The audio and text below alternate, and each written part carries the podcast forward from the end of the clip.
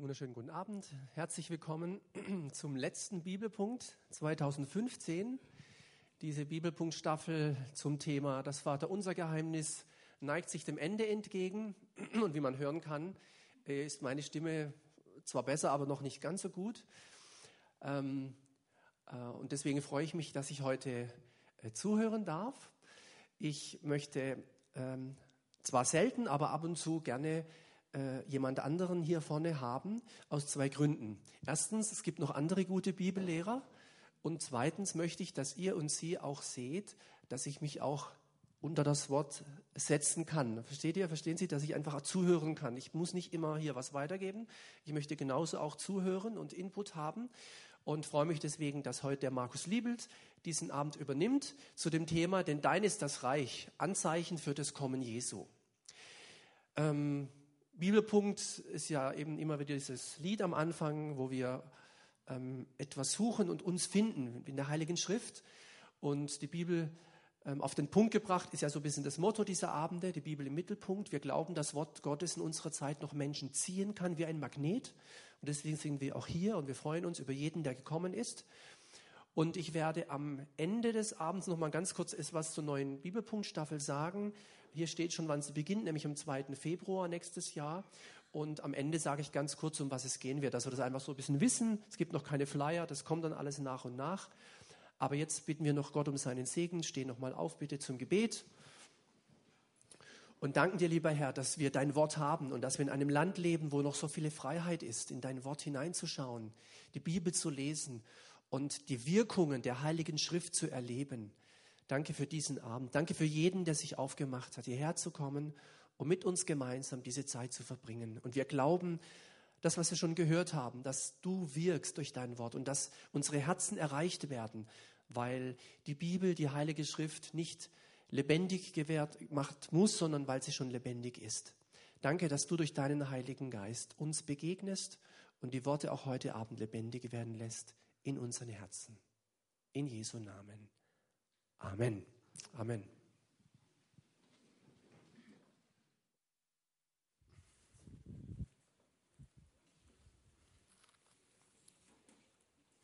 Vielen Dank, Michael.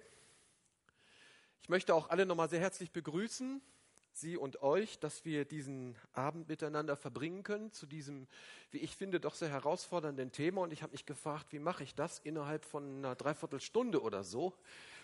Ähm, über die Zeichen der Endzeit und alles, was damit zusammenhängt, zu sprechen.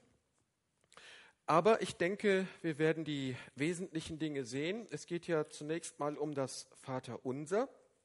So heißt der Vers heute. Wenn wir ihn ganz im Zusammenhang lesen, denn dein ist das Reich und die Kraft und die Herrlichkeit in Ewigkeit. Amen sozusagen. Damit hört ja dann das Vater unser auf. Ja, wollen wir nicht viel Zeit verlieren und auch direkt in das Thema hineingehen? Ja, das ist praktisch jetzt hier der letzte Abend. Anzeichen für das Kommen Jesu. Wir haben, wenn wir uns mit dem Vater unser beschäftigen, natürlich nicht zum ersten Mal das Thema des Reiches Gottes, und deswegen möchte ich das am Anfang auch nur relativ kurz anreißen. Einfach mal so die ganz wesentlichen Punkte, was uns die Bibel zum Reich Gottes sagt. Also, wenn die Bibel über das Reich Gottes spricht, müssen wir grundsätzlich zwei Dinge auseinanderhalten oder voneinander unterscheiden. Der Begriff Reich Gottes ist eigentlich ein sehr umfassender Begriff, ein sehr umfangreicher Begriff. Also man kann sagen, Reich Gottes, das ist der Bereich, in dem Gottes Herrschaft und Willen vollumfänglich verwirklicht ist. Michael, du hast am Sonntag gesagt, Gottes Wille passiert nicht automatisch immer, sondern also der große Bogen, den hat Gott selbstverständlich im Griff, das ist überhaupt gar keine Frage, die Heilsgeschichte. Das kann niemand, weder Tod noch Teufel noch irgendein Mensch aufhalten, das ist völlig klar.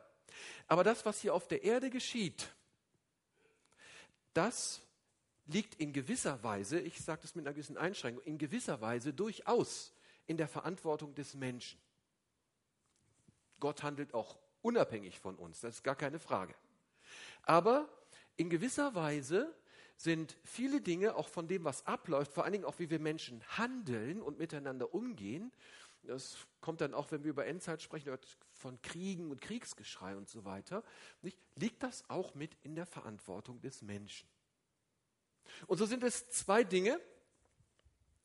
Einmal Anbruch und Vollendung. Gottes Reich bricht an. Jesus, Gottes Reich ist angebrochen. Das Himmelreich ist angebrochen der Begriff des Himmelreiches spielt ja auch mit rein. Das ist synonym, so sagen wir. Himmelreich, Reich Gottes. Übrigens auch der Begriff ewiges Leben, Herrlichkeit ist im Grunde genommen auch, wenn man so will, synonym mit dem Begriff Reich Gottes. Beschreibt eigentlich dasselbe. Auch hier beim ewigen Leben haben wir die Unterscheidung zwischen Anbruch und Vollendung wenn das ewige Leben in uns angefangen hat, wenn es in uns sozusagen durch die Wiedergeburt angebrochen ist, aber in Vollendung, das heißt, wenn wir dann tatsächlich auch körperlich nicht mehr sterben, wird es erst in der Vollendung sein. Also, wir sehen ein sehr umfangreicher Begriff und generell, so sagen es uns die Evangelien, Schlüsselvers hier, Matthäus 6, Vers 33, ist das Leben des Christen ausgerichtet auf das Reich Gottes trachtet zuerst nach Gottes Reich. Das ist die innere Ausrichtung des gläubigen Menschen, nach Gottes Reich zu trachten. Auch hier wieder beide Perspektiven. Einmal natürlich nach dem Willen Gottes zu leben, sich auszurichten nach dem Willen Gottes in diesem Leben, hier auf dieser Erde, aber dann auch die Ewigkeit im Blick, dass wir nicht ewigkeitsvergessen leben. Also auch hier wieder Anbruch und Vollendung im Blick. Beides ist in diesem Vers drin. Matthäus 6, Vers 33. Trachtet zuerst nach dem Reich Gottes und nach seiner Gerechtigkeit, so wird euch alles zufallen. Alles, man könnte in Klammern sagen, alles das, was ihr braucht. Alles das, was wichtig ist. Alles das, was vonnöten ist. Übrigens nicht nur an materiellen Gütern, sondern auch an geistlichen Gütern. Alles, was wir brauchen, wird uns zuteil wenn wir uns zuerst nach Gottes Reich ausrichten. Auf Jesus hin orientieren, kann man auch sagen. Und nicht ewig, sondern die Ewigkeit vor Augen, wie es an anderer Stelle in einem durchaus etwas anderen Zusammenhang wohlgemerkt, aber trotzdem die Ewigkeit in den Herzen. Also die Unterscheidung zwischen Anbruch und Vollendung. Vielleicht noch kurz zum Anbruch. Die Bibel spricht davon, dass das Licht in die Finsternis kommt. Die Erde, das wird jetzt Weihnachten noch wieder Thema sein, nicht? Äh, Jesus kommt als das Licht in die Finsternis. Ein Licht geht auf. Jesus kommt in die Finsternis. Er kommt zu den Verlorenen, um die Verlorenen zu retten. Auch das gehört dazu, dass Gottes Reich angebrochen ist. Jetzt fängt etwas ganz Neues an. Ein geistliches Reich. Übrigens im Alten Testament war der Begriff Gottes Reich ganz stark verknüpft mit dem Herrschaftsbereich und dem Territorium, also dem Land Israel als Volk, als herrschaftliches Gebiet. Jetzt im Neuen Testament ist es viel umfassender das Reich Gottes sozusagen als ein geistliches Reich. Gottes Reich besteht nicht in Essen und Trinken, sondern ist wesentlich begründet im Heiligen Geist. Ich habe jetzt mal ein paar Stellen in aller Kürze. Es gibt noch viel mehr. Matthäus 12, Vers 28, wenn ich aber die bösen Geister durch den Geist Gottes austreibe, sagt Jesus, so ist ja das Reich Gottes zu euch gekommen. Also immer, wenn das Böse das, was vom Teufel kommt, ausgetrieben, zurückgedrängt wird, überwunden wird. Überwindet das Böse mit Gutem. Also wir in der ganzen Reihe von Stellen im Neuen Testament, die genau das zum Inhalt haben. Oder Lukas 10, Vers 9, und heilt die Kranken, die dort sind, und sagt ihnen, das Reich Gottes ist nahe zu euch gekommen. In der neuen Bibelpunktstaffel, ich habe den Vorteil, ich habe es schon gesehen, äh, wird das auch an einem Abend Thema sein was es so mit Krankheit und all diesen Dingen so auf sich hat. Das ist ein wichtiges Thema. Da gibt es ja auch so manche Missverständnisse, leider auch unter uns Gläubigen. Aber viel Gutes zu sagen, in, in der Tat. Reich Gottes, auch hier, da, da wird etwas heil. Wo Gott hineinkommt, wo er sein Reich baut, da wird etwas heil. Da kommt Licht in die Finsternis. Und dann Lukas 17, nochmal eine etwas andere Perspektive. Man wird auch nicht sagen, siehe, hier ist es oder da ist es, denn siehe, Gottes Reich ist mitten unter euch. Das ist wieder so diese geistliche Dimension. Man kann nicht sagen, da hinten in der Ecke ist jetzt Gottes Reich, so fünf Quadratmeter in diesem Raum, da herrscht jetzt irgendwie Gott und der Rest ist unberührt oder so. Das ist Unsinn. Also es ist nicht territorial, sondern es ist geistlich. Dann zur Vollendung. Anbruch, Vollendung. Das ist die ewige Herrlichkeit. Das ist das, worauf wir warten. Dass Gottes Reich in seiner ganzen Fülle und Herrlichkeit kommt. So dass es vom Vater unser steht. Denn dein ist das Reich und die Kraft und die Herrlichkeit, nämlich die ewige in Ewigkeit. Also der Begriff des Reiches Gottes, Vollendung, gleichgesetzt mit dem ewigen Leben. Im Johannesevangelium haben wir eine ganze Reihe von Stellen, aber auch sonst in der Schrift. Ich habe jetzt mal als Referenz Johannes 3, Vers 3 rausgenommen. Jesus antwortete und sprach zu ihm, Wahrlich, wahrlich, ich sage dir, es sei denn, dass jemand von neuem geboren werde, so kann er das Reich Gottes nicht sehen sind auch wieder beide Perspektiven drin. Also das Reich Gottes, was anbricht in uns durch die Wiedergeburt, kann er nicht sehen. Ist nicht möglich. Und das, die andere Perspektive, er kann auch nicht in die ewige Herrlichkeit eingehen. Das ist auch nicht möglich. In die ewige Herrlichkeit kommen wir nur, wenn wir von neuem geboren werden. In das neue Reich Gottes. Und darauf, exakt darauf, dass es eben in Vollendung kommt, genau darauf wartet die Gemeinde Jesu. Darauf warten wir. Neulich hatten wir es ja schon mal davon, in einer Adventspredigt vor, wie lange ist es jetzt her? Sonntag vor acht Tagen, also nicht Sonntag in acht Tagen, sondern vor acht Tagen, haben wir darüber schon mal ein wenig nachgedacht. Jesus sagt, das passiert aber nicht nur einfach irgendwie so, sondern es gibt Zeichen. Nun, diese Zeichen können, also dass Jesus diese Zeichen uns genannt hat, woran wir das erkennen können, haben natürlich immer wieder dazu geführt, dass Menschen, ich will es mal so sagen, ein wenig der durchaus wohlgemeinten Versuchung erlegen sind, jetzt zu überlegen, wann das dann nun ist.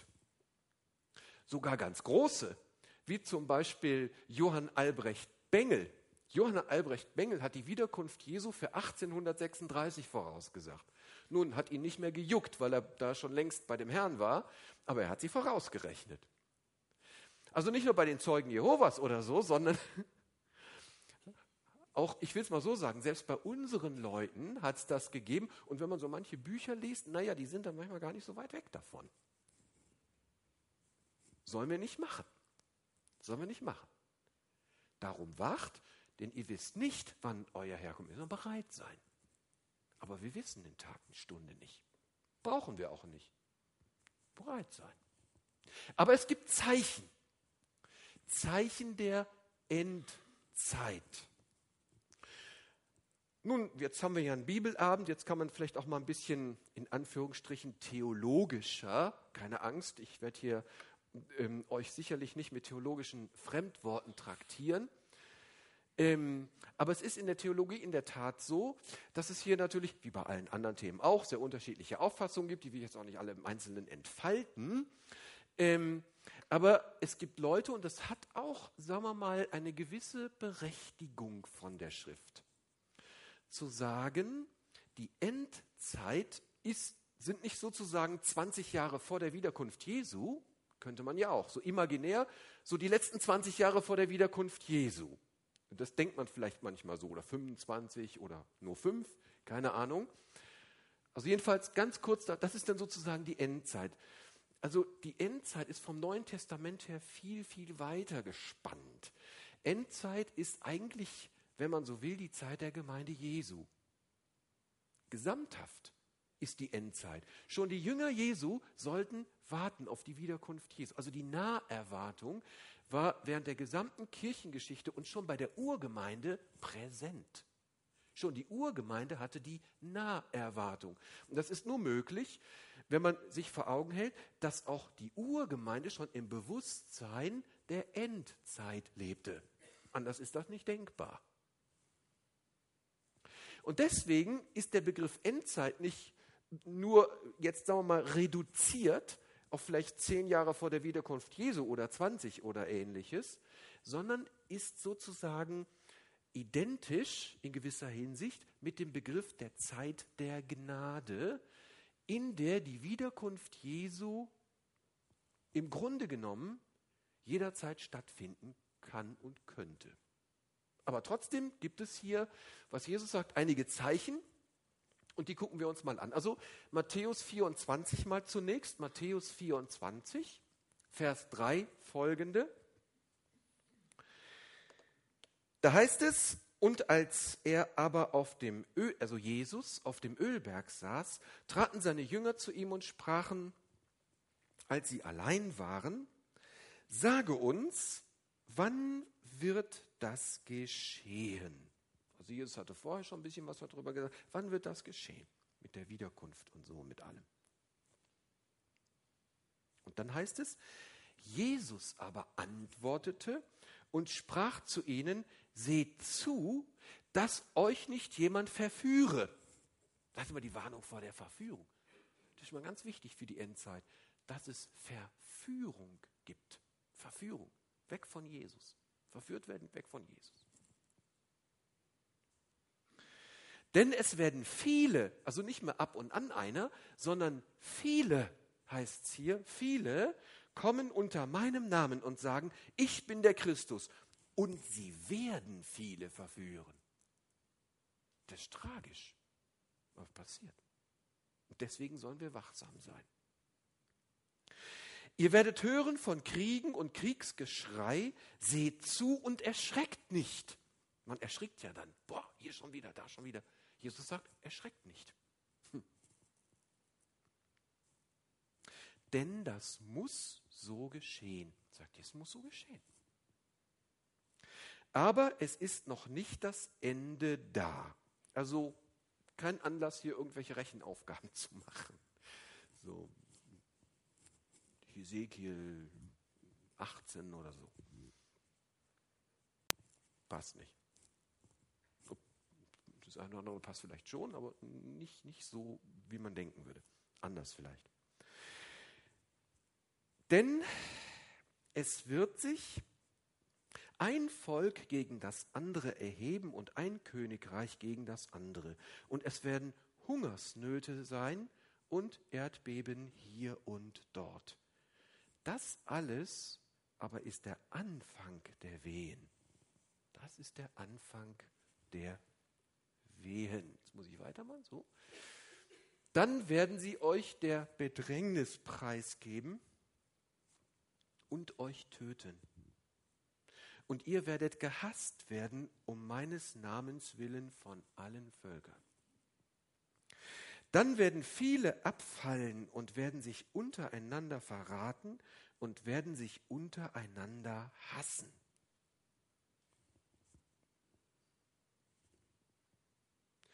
Und es werden sich viele falsche Propheten erheben und werden viele verführen. Also die Verführung eben nicht nur durch falschen Christusse, sondern auch durch falsche Propheten. Das ist nochmal was anderes. Geht in die gleiche Richtung natürlich, aber ist trotzdem nochmal was anderes. Werden viele verführen. Und weil die Ungerechtigkeit überhand nehmen wird, wird die Liebe in vielen erkalten. Wer aber beharrt bis ans Ende, der wird selig werden. Und es wird gepredigt werden, dies Evangelium vom Reich. Na, vom Reich Gottes natürlich. Von welchem Reich sonst? Dieses Evangelium vom Reich in der ganzen Welt zum Zeugnis für alle Völker. Und dann wird das Ende kommen. No, sind wir in vielen Punkten schon erheblich nah dran, muss ich mal so sagen.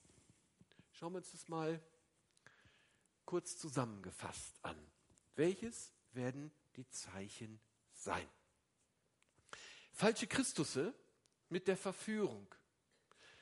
Also in den etwas über 30 Jahren, wo ich jetzt gläubig bin, hat es schon einige Male gegeben, dass irgendwelche Leute aufgetreten sind und äh, sich präsentiert haben, hier, ich bin so eine Art Christus, so eine Art Messias.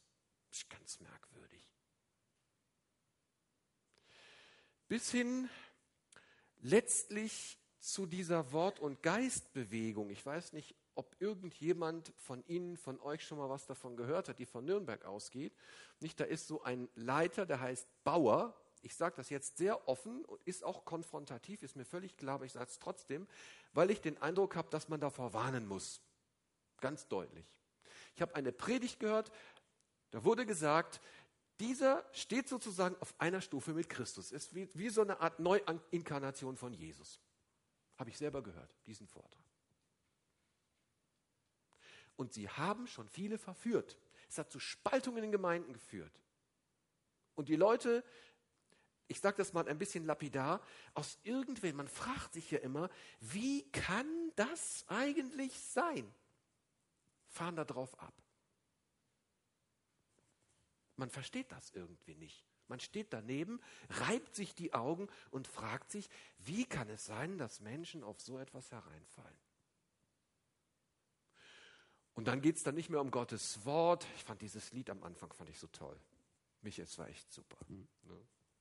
Die heilige Schrift. Ja, wo kriegen wir Weisheit her? Aus der heiligen Schrift. Wo kriegen wir Kraft? Alles, was wir aus der heiligen Schrift. Spielt dann keine Rolle mehr. Da liegen sie in den, da geht es nur um die Liebe, was auch immer Liebe ist. Die Liebe Christi und man muss sich ja gegenseitig die Liebe zeigen, ne, weil Jesus hat ja auch alle geliebt und so, was ja im Prinzip auch richtig ist. Ist ja gar keine Frage. So, und dann liegen sie in der Ecke und knutschen alle miteinander herum. Weil man muss sich ja gegenseitig die Liebe zeigen. Was für eine perverse Verführung. Das ist perverse Verführung. Das hat nichts zu tun mit dem Evangelium. Das hat nichts zu tun mit Jesus. Ganz, ganz aktuell. bin froh, dass viele geistliche Leiter das erkannt haben und da auch äh, vor solchen Sachen. Das ist jetzt nur ein Beispiel, aber ein aktuelles. Immer aktuelle Beispiele. Falsche Christusse. Verführung findet statt. Auch Menschen, die mit Jesus leben, die, gerade Menschen, die es ernst meinen mit Jesus. Oh, jetzt kann ich Jesus noch besser dienen. Ja, das ist schon immer, wenn man Jesus noch mehr gestylt sein will, dann wird es immer komisch. Oder dann ist die Gefahr ganz komisch noch besser, immer höher, weiter, schöner, die, die Reichen und Schönen mit Christus und so und, und dieses ganze Denken. Was ist das? Nein, normal. Auf dem Teppich bleiben. Wir sind Sünder, brauchen Gnade. Wie du immer so schön sagst, Gnadenkirche. Gnade brauchen wir. Und nicht so ein falsch verstandenes Heiligungsverständnis und so, dann, dann komme ich ganz geleckt oben bei Jesus irgendwie an. So funktioniert das Ganze nicht. Und dann ist man eben leicht verführbar auf die, die tatsächlich es sehr ernst meinen. Aber auch andere natürlich. Denn sie denken, oh, jetzt habe ich was. Oh, immer so langweilig, immer mit der Bibel und so. Jetzt geht man richtig in Anführungszeichen die Post ab. Und dann braucht man das alles nicht mehr. Und dann macht man irgendwie, was man will und denkt, man ist dann irgendwie noch ganz besonders toll christlich. So funktioniert das nicht. Aber das ist die Verführung. Das ist genau das, wovon Jesus spricht. Das ist genau das, wovon Jesus spricht. Sie werden große Zeichen und Wunder tun. Jesus tut große Zeichen und Wunder. Er ist derselbe gestern, heute und in alle Ewigkeit. Ich kenne Menschen, die von Krankheiten geheilt worden sind. Großartig. Aber nicht nur irgendein Gemache oder so, sondern wo ein Befund ist. Ein Röntgenbild. Ganz klar. Zack, zack, zack. Ist ja auch manchmal ein bisschen, ich habe manchmal so den Eindruck, man will, sagen wir mal, irgendwie Gott erleben oder Gott irgendwie verteidigen oder so und denkt, man muss dann irgendwie, muss man nicht, müssen wir nicht. Gott macht das schon ganz alleine. Wir müssen Gott nicht rechtfertigen mit irgendwas. Und ich habe Menschen erlebt, die an Krebs gestorben sind. Gläubige Menschen, begleitet am Sterbebett bis zum letzten Atemzug, die in Christus ihren Weg gegangen sind. Beides. Aber dazu später mehr. man sagt, der Teufel ist der Affe Gottes. Der Affe Gottes. Der äfft Gott nach. Der Teufel kann in Wirklichkeit gar nicht. Was er macht, das ist so, so eine, ja noch nicht mal eine halbe Sache. Es ist praktisch eine Fälschung. So müsste man sagen. Wenn Jesus halt ist, ist es Original. Was der Teufel macht, ist immer die Fälschung. Und dann kann es sein, dass Leute tatsächlich sich solcher Verführung hingeben, dann werden sie tatsächlich gehalten, aber sie sind gebunden. Dann sind sie gebunden. Dann, dann kommen Gebundenheiten in ihr Leben. Da können sie nicht mehr schlafen, alles Mögliche, kriegen Mordsdepressionen und so.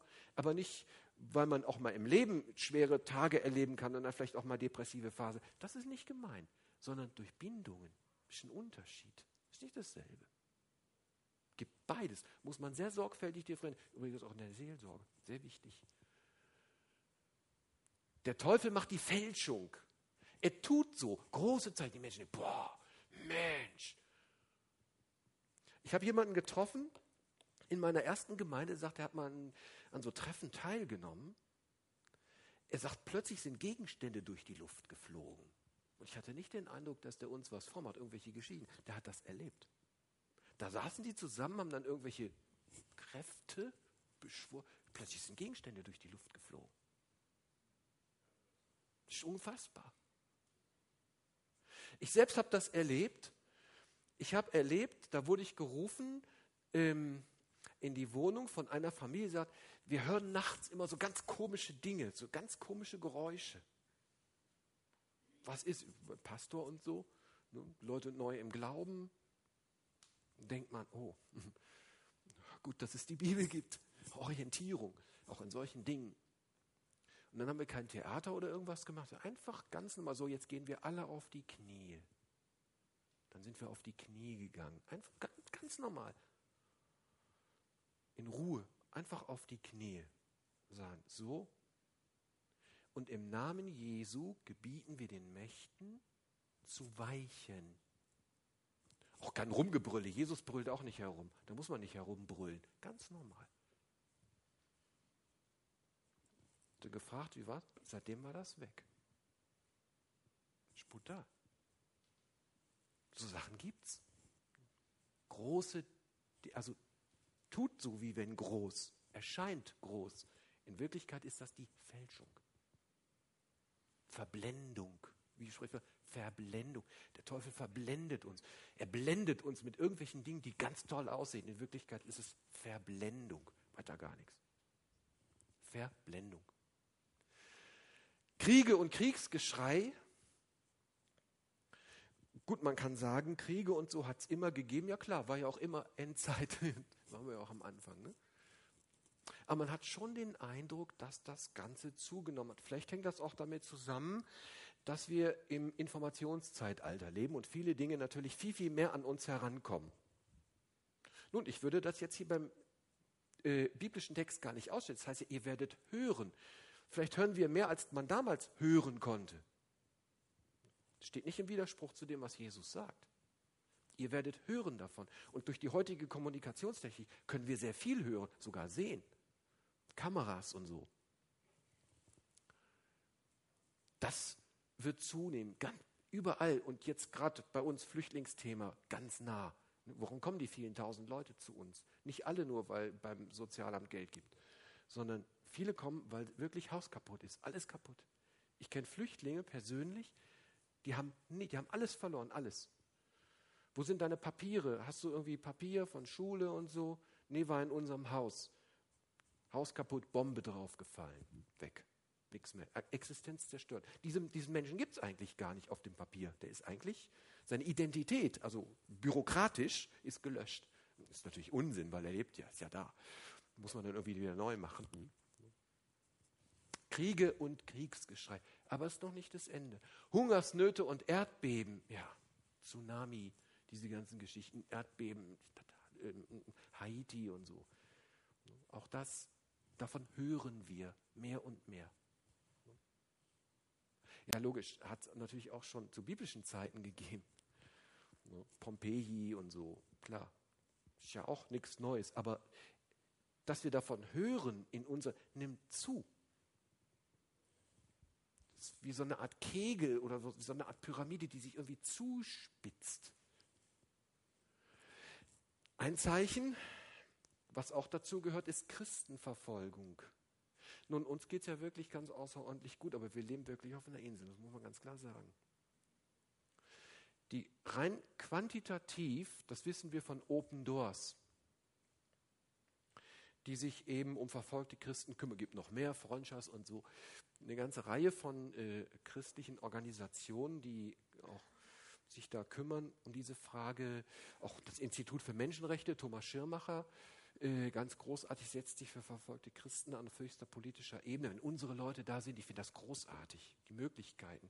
Auch seine Frau, die Christine, Christine Schirmer macht mit den Islamwissenschaften und so. Solche Leute werden gehört, es werden gehört, gerade in unseren Tagen. Rein quantitativ ist es aber trotzdem so, dass noch niemals, übrigens auch im Römischen Reich, nicht so viele Christen quantitativ verfolgt werden wie heute in diesen Tagen. Das ist so. Das ist erwiesen, kann man nachzählen. Wir wissen ja, wie viele, oder vielleicht wissen wir es auch nicht genau, aber wir, von denen, die wir wissen, reicht schon. Es sind wahrscheinlich noch mehr, von denen wir vielleicht gar nichts wissen. Menschen, wenn wir hier sitzen, werden Menschen um ihres Glaubens an Jesu Willen verfolgt. Christenverfolgung. Abfall vom Glauben. Abfall vom Glauben. Nun, ich will jetzt nicht das christliche Abendland beschwören. Da gäbe es auch noch mal einiges dazu zu sagen zum Thema christliches Abendland. Ähm, das suggeriert ja, als wenn früher alle Leute hier wiedergeborene Christen gewesen wären. Oder ist ja Unsinn. Aber trotzdem ist es so, dass wir in einer Zeit in, im Westen leben, die man auch als in gewisser Weise postchristlich nennt. Manche sagen auch postmodern oder so, ist aber nochmal was anderes. Postchristlich, so nach dem Motto, hatten wir schon. Sind wir durch mit. Deswegen ist der Boden auch manchmal so hart, wobei ich den Begriff auch immer ein bisschen schwierig finde. So kann auch ein bisschen eine Entschuldigung für irgendwas sein. Ähm, aber trotzdem, da ist, wir kommen mit einer Botschaft, treffen damit auf ein allgemeines Bewusstsein, hatten wir schon. Sind wir durch mit. Brauchen wir nicht mehr irgendwie.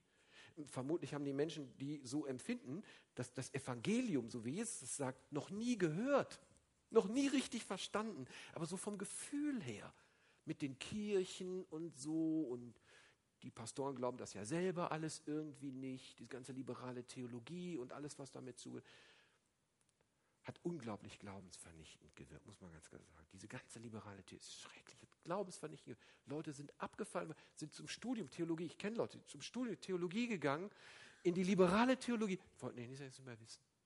Abgegliedene Esoterik, sonst irgendwas. Unfassbar. Unfassbar. Abfall, aber auch Abfall vom Glauben. Mein, haben wir ja auch einen Abend gehabt in diesem Jahr zum Thema, äh, wie ist es mit den Kindern aus christlichen Elternhäusern und so. Nicht, es gibt ja keine Garantie. Ich will jetzt auch diese, ich will das Fass jetzt gar nicht aufmachen, aber dass Menschen einfach mal einen Weg mit Jesus gehen und dann passiert irgendwas und dann wenden sie sich ab. Dann fragt man sich, hängt mein Glaube eigentlich von Menschen ab? sagt, oh, da haben mich jetzt Menschen aber ganz böse enttäuscht. Die schlechte Nachricht ist, es wird immer irgendwelche Menschen geben, die mich brutal enttäuschen. Das ist die schlechte Nachricht. Die gute Nachricht ist, Jesus ist immer da. Jesus ist immer gleich. Das ist das Gute. Er steht immer zu seinem Wort, immer. Jesus ist, und deswegen nicht menschenorientiert, sondern Christusorientiert leben. Das ist wichtig. Nicht menschenorientiert, Christusorientiert. Ich weiß gar nicht, wie das gehen soll, aber anscheinend geht es, dass Menschen irgendwann mal sagen, jetzt, jetzt glaube ich nicht mehr. So, jetzt noch ein letztes Gebet und das war's oder so. Ich weiß auch nicht, irgendwie.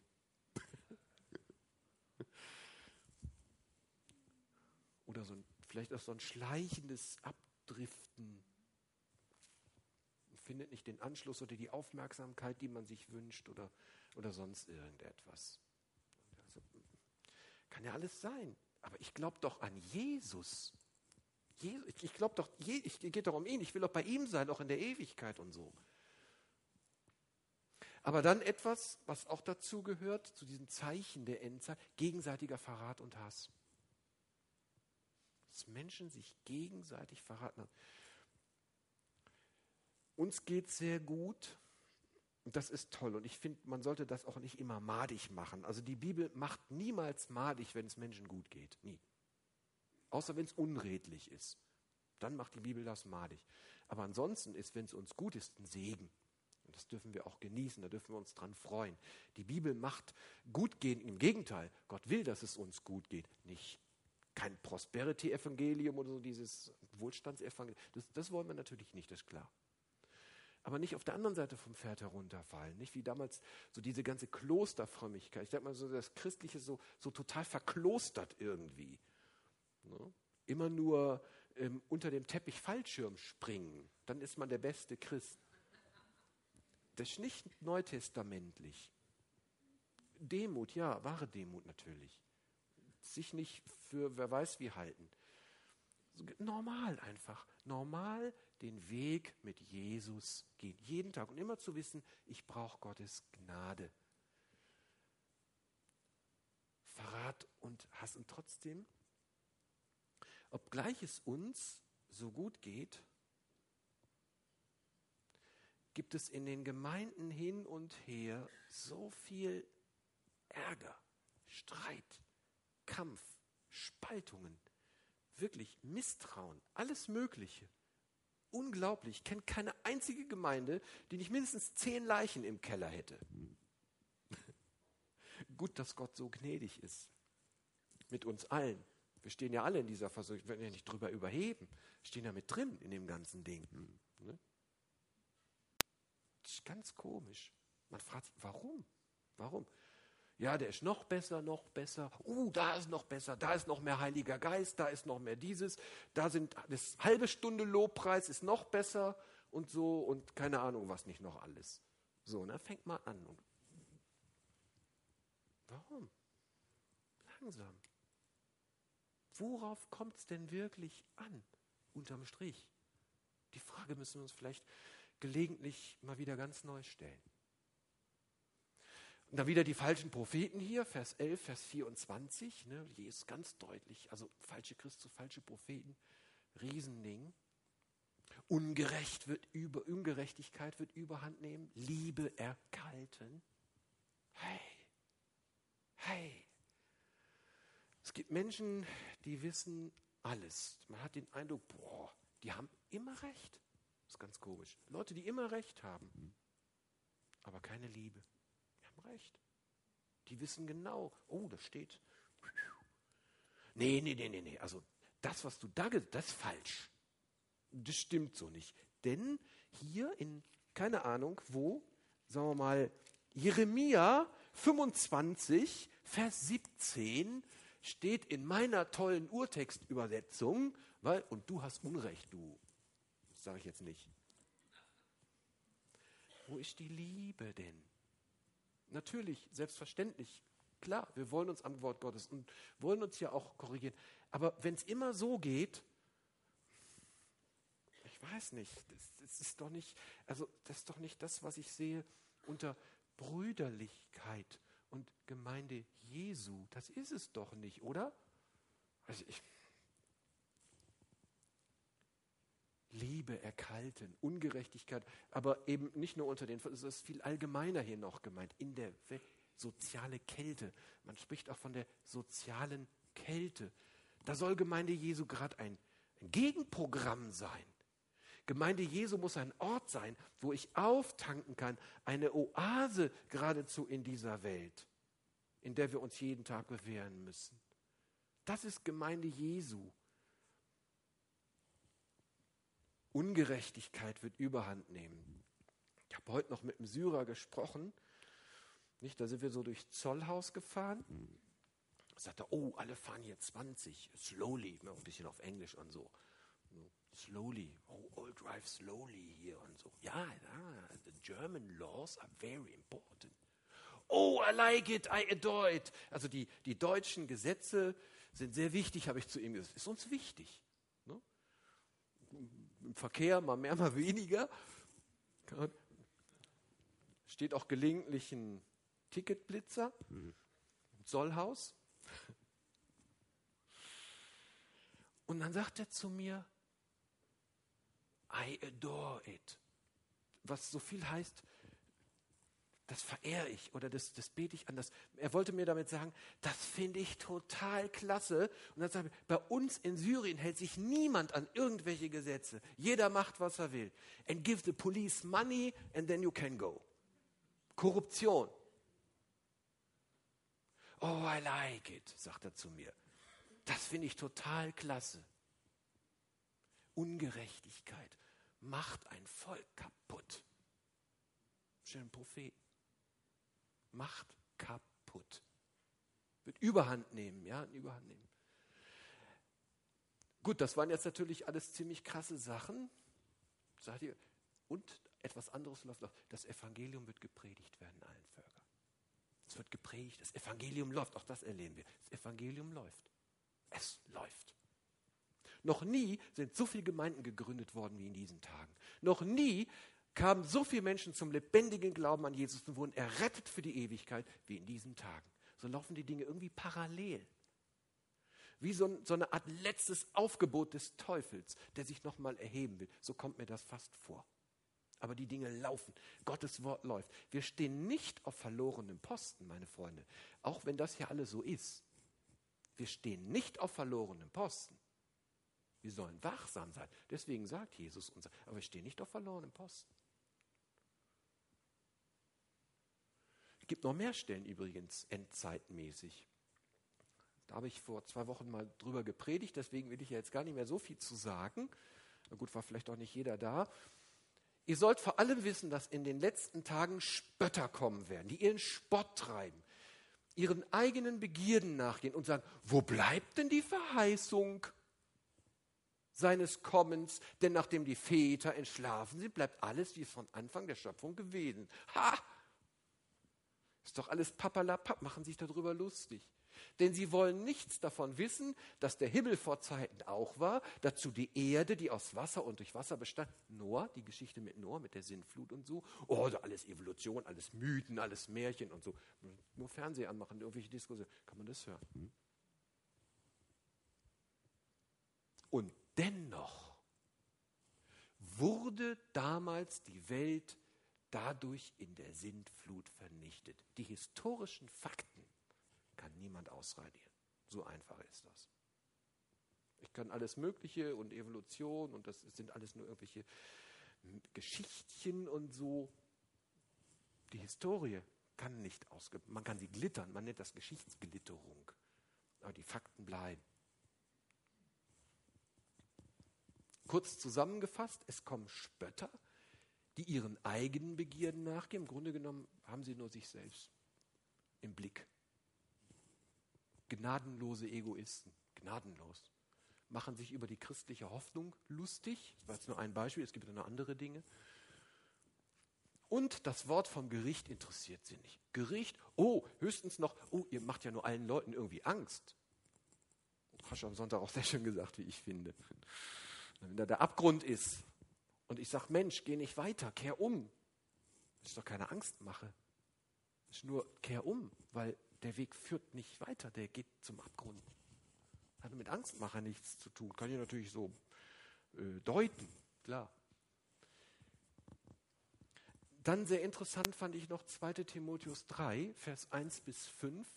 Das sollst du aber wissen, das habe ich jetzt nicht zusammengefasst, weil das spricht im Grunde genommen schon fast zusammenfassend für sich selbst, dass in den letzten Tagen schlimme Zeiten kommen werden. Die Menschen werden viel von sich halten, geldgierig sein. Es gibt, vergeht ja kaum irgendein Jahr oder Monat oder so, wo nicht irgendein neuer Skandal aufgedeckt ist. Im Grunde genommen diese Gesinnung, nichts anderes. Wie, wieso, das geht mir überhaupt nicht in den Schädel, wieso muss man, wenn man Millionen und Abermillionen verdient im Jahr, ich gönne jedem was ab, wenn es redlich ist, habe ich überhaupt kein Problem damit. Aber warum muss ich dann noch Steuern hinterziehen? Warum? Das ist für mich völlig überhaupt nicht nachvollziehbar. Definitiv nicht. Warum? Ja, das ist die Gier. die im Menschen drinsteckt. Das sagt Jesus schon, aus dem menschlichen Herzen kommt das. Das ist im, im Menschen drin. Und unter bestimmten Umständen kommt das dann sozusagen an die Oberfläche und lebt sich oder wird gelebt. Das ist auch so, so eine Versuchung, von der man sich dann hinreißen lässt, obwohl man das eigentlich überhaupt nicht nötig hätte. Geldgierig sein, viel von sich halt, prahlerisch. Hey, was prahlen manche herum? So, ich will ja gar nicht so die üblichen Fernsehsender, wo das dann so ist, wie sie denn da sitzen, die, die Menschen und so. Und prahlen herum, was sie alles für, für tolle Hechte sind. Hochmütig, lästert, den Eltern ungehorsam.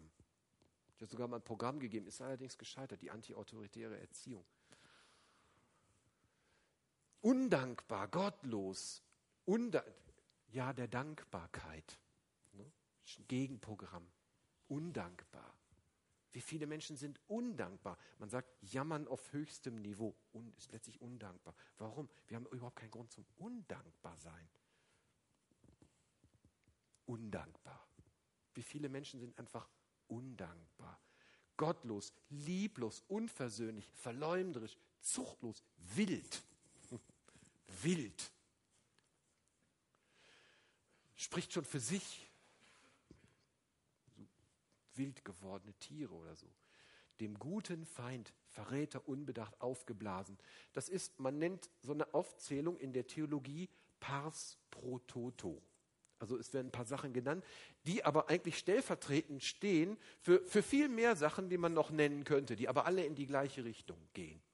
Pars pro toto.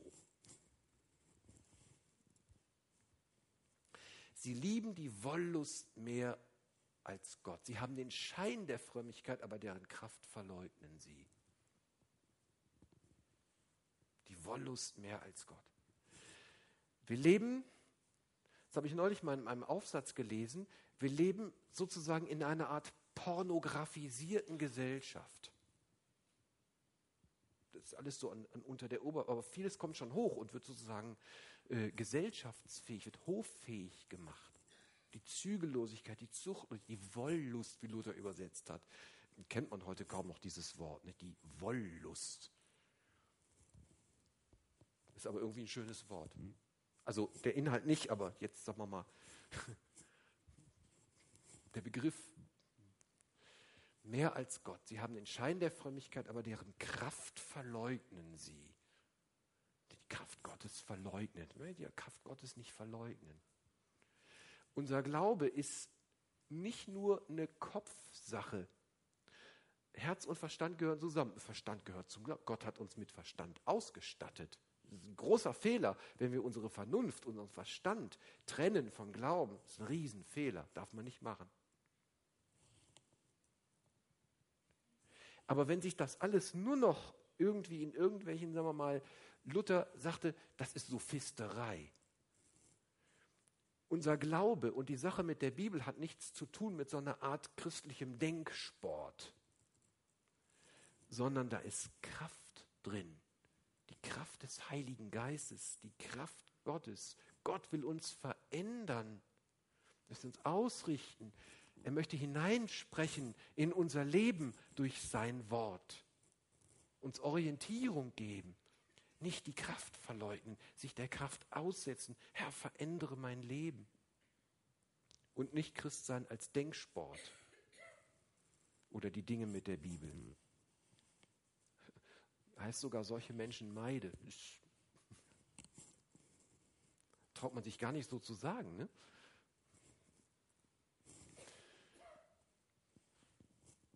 Und dann natürlich die Offenbarung. Die Zeit ist jetzt ein wenig knapp, um da auf alle Details einzugehen, aber die ganze Offenbarung ist voll von Dingen, wo das Ganze, ich will es mal so zusammenfassen, sozusagen aus der Sicht unsichtbaren Welt geschildert wird. Aus der Perspektive der unsichtbaren Welt. Also die Offenbarung gibt uns sozusagen so eine Art geheimnisvollen Blick hinter den Vorhang mit den Siegeln. Da passiert irgendwas auf der Erde, die Dinge, wo wir vorher im Evangelium gelesen haben und so. Und dahinter steht aber was anderes. Da, da ist eine unsichtbare Realität hinter dem Ganzen. Die Siegel, Da wird ein Siegel nach dem anderen aufgemacht. Oder die Posaunen, wenn die Posaunen kommen. Das war ein Signalinstrument damals, auch ein militärisches. Beim Schall der Posaune, ist auch bei der Wiederkunft Jesu, wenn die, wenn die Posaune erschallt, Erzengel und so. Wahrscheinlich Michael. Die Zornesschalen. Zorn, wird, wenn die Zornesschalen, ist ein Blick hinter die Kulissen. Und wenn dann Dinge passieren auf der Erde, denken, oh, das läuft alles irgendwie so. Nee, da, da passiert was in der unsichtbaren Welt. Und die Offenbarung gibt uns hier ein gewissen, ist geheimnisvoll. Jetzt kann man da dran rummachen und so einfach nehmen, die Bilder des Geheimnis wahren, nehmen. So kompliziert ist die Offenbarung nicht. Sie wird kompliziert, wenn man anfängt, daran rumzumachen und so. Zornesschalen. Und was auch eine Rolle spielt im Blick auf die Endzeit, das bin ich da heute Abend nicht so sehr drauf eingegangen, ist Israel. Spielt eine Rolle. Israel. Man sagt, Israel ist sozusagen der Zeiger an der Weltenuhr Gottes. Nur jetzt kann man alles auf Israel konzentrieren, aber es ist trotzdem wichtig, die Perspektive mit Israel nicht aus dem Blick zu verlieren. Gott hat seinen Weg mit Israel. Ja? Und an Israel, dass es überhaupt wieder ein eigenes Land hat, ist ein großes Signal. Ein großes Signal. Hat man viele hundert, fast 2000 Jahre nie für möglich gehalten, dass man wieder Israel gibt. Seit dem Bar Kochba-Aufstand von 135 nach Christus war Israel platt. Da gab es kein Israel mehr. Und jetzt, nach dem Zweiten Weltkrieg, gut die Geschichte kenne, Israel ist wieder da. Das ist ein gewaltiges Zeichen. Zum Schluss noch kurz ein paar Takte zur Wiederkunft Jesu, weil das gehört meines Erachtens mit da rein, wenn wir über dein Reich kommen, beziehungsweise dein ist das Reich und die Macht und die Herrlichkeit in Ewigkeit, Wiederkunft Jesu. Wenn Jesus wiederkommt, dann kommt er in Macht und Herrlichkeit, nicht mehr in der Krippe. das, das war schon. Da werden wir uns jetzt in den nächsten Tagen wieder besonders drauf besinnen. Wenn Jesus wiederkommt, kommt er in Macht und Herrlichkeit. Und wenn Jesus wiederkommt in Macht und Herrlichkeit, passieren, sagen wir mal, in der groben Linie zwei Dinge. Passieren ganz viele Dinge, aber sagen wir mal grob zwei. Das eine ist die Verwandlung, die Verwandlung der Gläubigen. Angenommen, Jesus würde naja, sagen wir mal, was theoretisch sein könnte. Wir denken immer, das kann ja irgendwie gar nicht sein oder so, aber es kann sehr wohl sein. In zehn Minuten. Angenommen, Jesus kommt in zehn Minuten.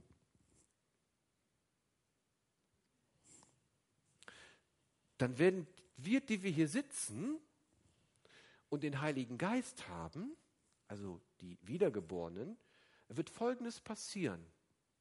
Wir haben ja jetzt einen sterblichen Leib und so. Vielleicht ist auch jemand hier, der Schmerzen hat und so Zahnschmerzen beim Zahnarzt war und so. Ich habe heute jemanden getroffen, der sagt, ich muss zum Zahnarzt. Oh, herzlichen Glückwunsch.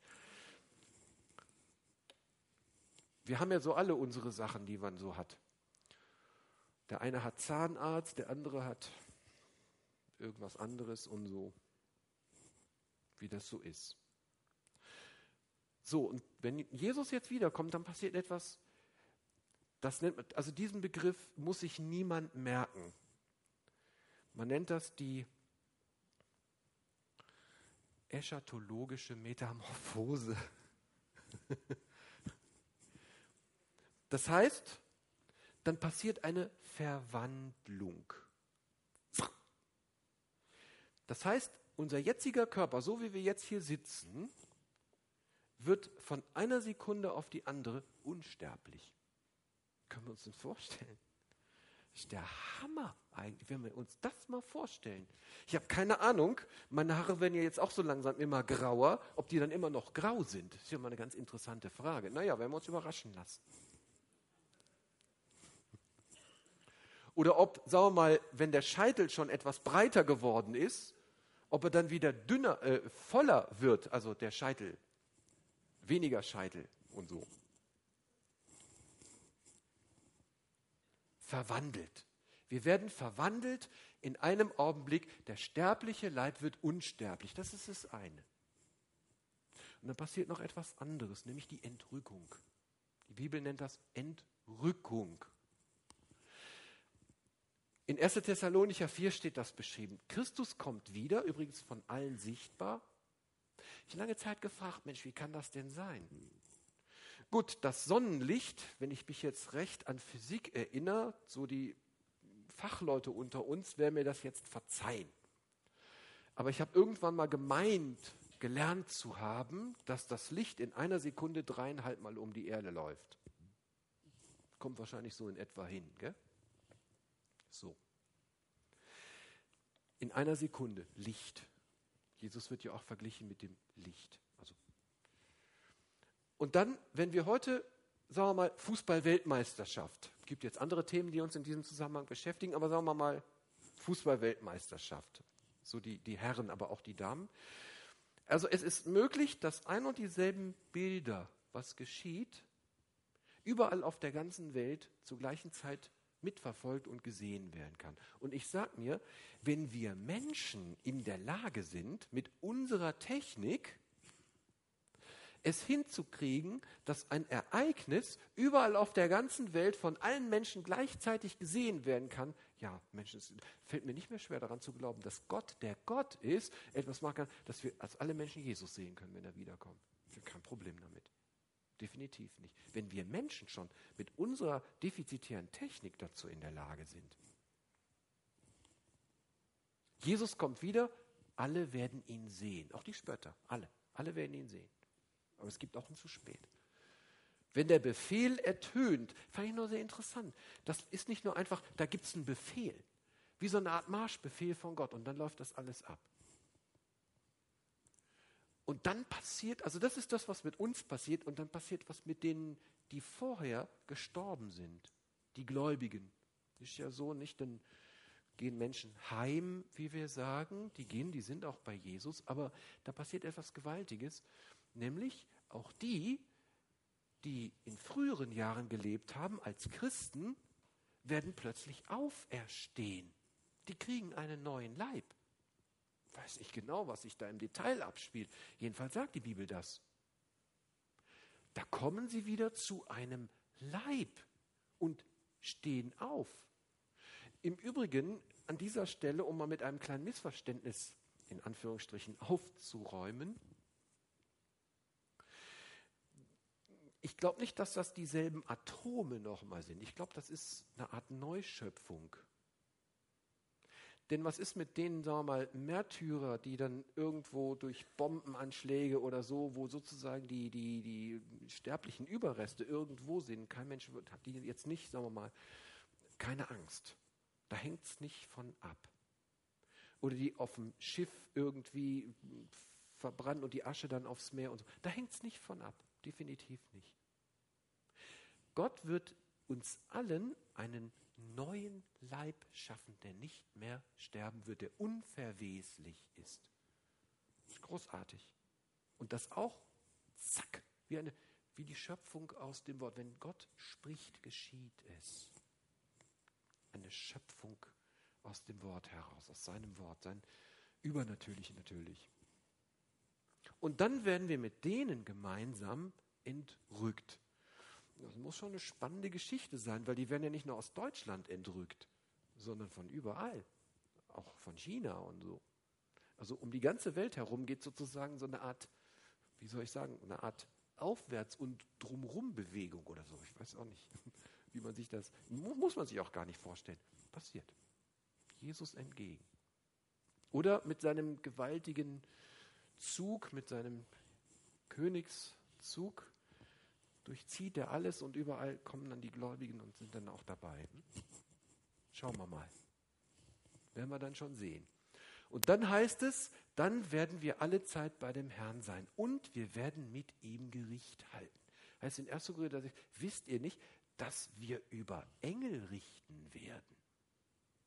Wir werden sogar über Engel richten. Christus kommt zum Gericht. Matthäus 25. Christus kommt kommt er, um Gericht zu halten. Über die Menschen, über die Engel. Und Gericht bedeutet Scheidung.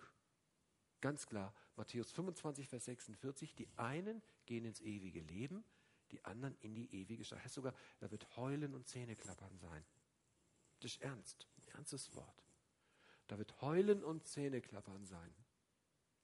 Und dann beginnt dieses ganz große Ding, dass eben Gottes Reich aufgerichtet wird. Die Bibel spricht von den tausendjährigen, vom tausendjährigen, von den tausend Jahren, dieses Friedensreich. Manche sagen, das ist vielleicht auch eher ein bisschen bildlich gemeint oder so. Whatever. Ist eigentlich unerheblich. Die, die entscheidende Frage ist, dass jetzt Gottes Friedensreich an, anbricht. Also, dass manche Leute sich da die Köpfe heiß reden. Ich kann das in gewisser Weise, sagen wir mal, nachvollziehen, aber ich finde es eigentlich müßig. Im Prinzip ist das müßig. Einmal ändern wir eh nichts, es wird kommen, wie es kommt. Das ist mal das eine. Und das andere ist, wichtig ist, Gottes Reich bricht an. Auf jeden Fall passiert hier etwas, dass die Gemeinde mit Christus regiert. Wir werden richtig Verantwortung übernehmen. Und dann heißt es in der Offenbarung, es wird einen neuen Himmel und eine neue Erde geben.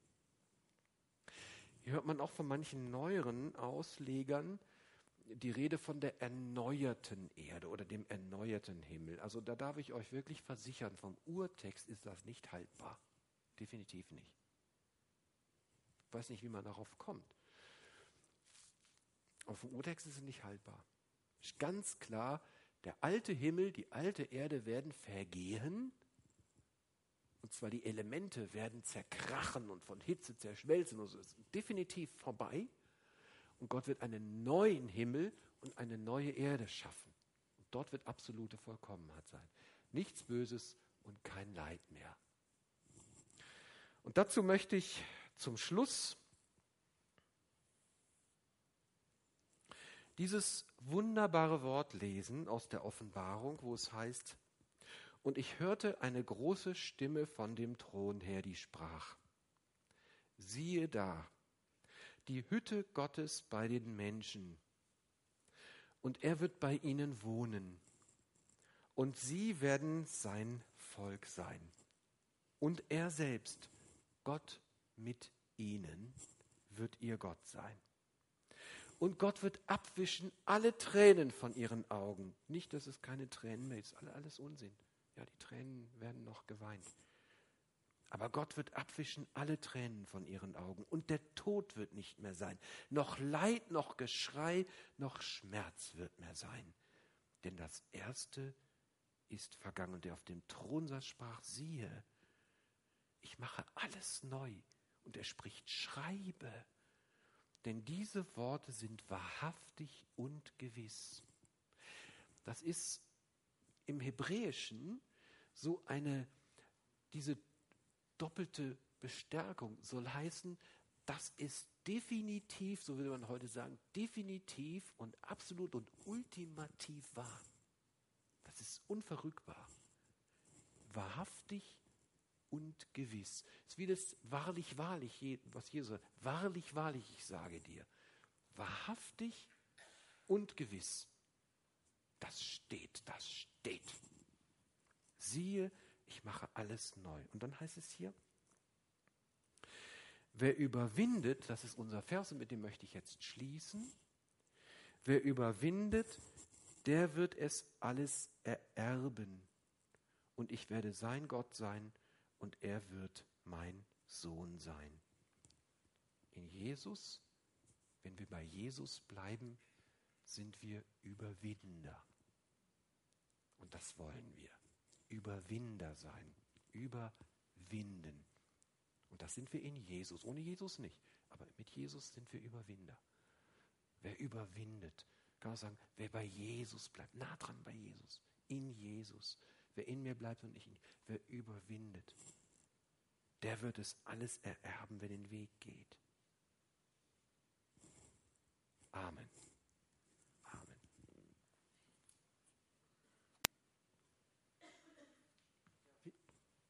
Ja, vielen Dank. Das sind doch gute Perspektiven, gute Aussichten, schöne Aussichten für uns als Christen.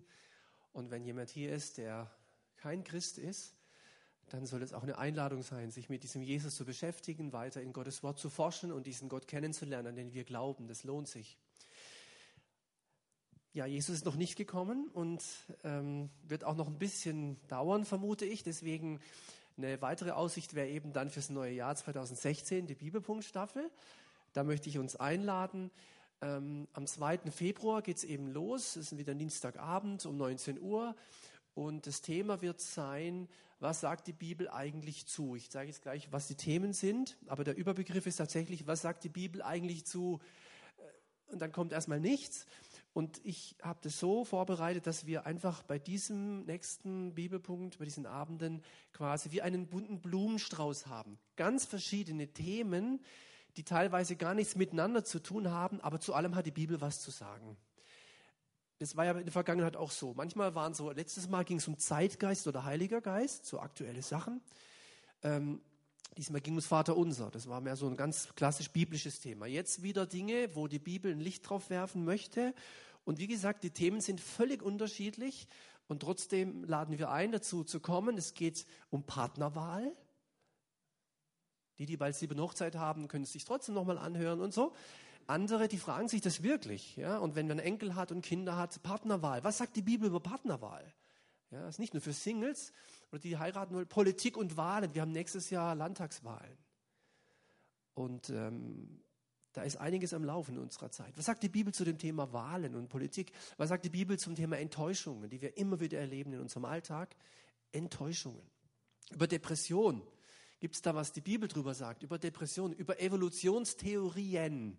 Haben wir vorhin auch was kurz gehört? Evolutionstheorie, Schöpfung, Intelligent Design. Ja, wo, wo, waren Adam und Eva die ersten Menschen oder nicht? Ja, was ist denn mit diesen wissenschaftlichen Untersuchungen und so? Äh, Kindererziehung. Was sagt die Bibel über Kinder? Sagt sie was? Ja, sie sagt was. Aber was sagt sie? Und können wir das alles, was sie sagt, einfach so umsetzen? Ja. Wer seine Route schont, hasst seinen Sohn. Und so. Wen liebt, züchtigt ihn bei Zeiten. Blutige Striemen reinigen die Kammern des Leibes. Was ist damit? Sagt die Bibel über Kindererziehung. Ist das gut oder schlecht? Sollen wir es übergehen? Sollen wir es anwenden? Kommst du ins Gefängnis? Was machen wir damit? Was sagt die Bibel über Kindererziehung? Über Naturheilverfahren. Die Kügelchen, die Nadeln und was es alles gibt. Gibt es da Hinweise aus der Heiligen Schrift, Orientierung zu geben? Naturheilverfahren. Psychologie, ist vom Feind oder nicht? Gibt es da Dinge, die die Bibel drüber sagt? Homosexualität haben mich schon einige Leute auch gefragt, wann wird denn darüber mal was gesagt im Bibelpunkt? Homosexualität. Das ist ein ganz heißes Eisen. Ich kann euch jetzt schon sagen, in den nächsten Jahren werden wir noch verstärkt mit diesem Thema zu tun haben. Wir müssen da ein bisschen wissen, was die Bibel dazu sagt, wie wir die Bibelstellen auch verstehen. Das ist ganz wichtig. Dann über Krankheit, damit auch zusammenhängend Heilung und diese Themen. Was sagt die Bibel zu dem? Und ganz am Schluss man träumt fast, wenn man das sieht. Es ist aber wirklich so. Äh, was sagt die Bibel eigentlich über das Träumen? Also die meisten von uns träumen. Ich habe heute Nacht auch geträumt, ganz komisches Zeug. War das ein Reden Gottes? War es ein Durcheinanderbringer? War es einfach so? Die Bibel kennt auch Träume und Traumdeuter. Was ist damit? Ja, also das sind Dinge, so ganz verschiedene Themen. Es sind auch mehr Abende, nicht mehr sieben wie dieses Mal, sondern ganze elf. Ähm, bis in den Juni hinein. Dann machen wir eine Sommerpause. Aber dieses äh, elf Abende, da möchten wir euch, möchte ich euch herzlich einladen dazu. Es wird auch dann die Flyer geben. Auf der Homepage wird man das sehen. Und wir laden wieder ein und wir glauben, dass auch zu diesem Thema Gottes Wort als Magnet Menschen anzieht und wirklich Hilfestellung gibt. Stehen wir noch mal auf, beten wir. Und ich sage jetzt schon mal ganz herzlichen Dank für alle, die in dieser Bibelpunktstaffel dabei waren. War eine große Freude für mich, für uns. Ähm, ich bin jedes Mal ähm, ja, erfreut und äh, beschämt auch und Gott dankbar, dass immer wieder Menschen unter Gottes Wort kommen. Heute hat jemand zu mir gesagt, ich hätte irgendwas falsch gemacht, weil die Bibelpunktstaffel so schnell wieder zu Ende gegangen ist. Aber das macht ja nichts, die nächste kommt bestimmt. So Gott will und wir leben, werden wir uns mit diesen Themen äh, beschäftigen aus der Sicht der Heiligen Schrift. Und wir danken dir, Herr Jesus, nochmal für jeden Abend, auch in den vergangenen Monaten dass du bei uns warst, dass du uns hergeführt hast, dass du uns auch immer wieder die Kraft schenkst, die Dinge vorzubereiten und weiterzugeben. Danke für jeden Hörer, für jede Hörerin, für Jung und Alt, die sich diese Zeit nimmt, am Dienstagabend alle zwei Wochen hierher zu kommen und zu erleben, dass es wirklich äh, ein Geschenk ist und dass es ein Gewinn ist, unter deinem Wort zu sein. Dein Wort ist unseres Fußes Leuchte und ein Licht auf unserem Weg, auch in dieser Zeit, in der wir leben. Und wir danken dir, dass dein Wort wie ein Kompass ist, der uns Orientierung gibt.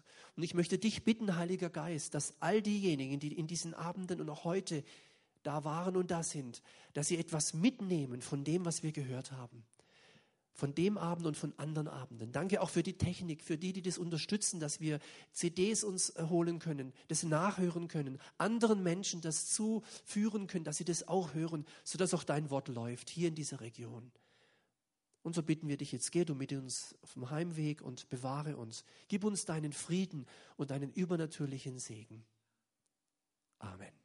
Amen. Gott befohlen allen noch eine schöne Advents- und Weihnachtszeit, einen guten Start ins neue Jahr. Und es wäre schön, wenn wir uns am 2. Februar wieder sehen. Tschüss.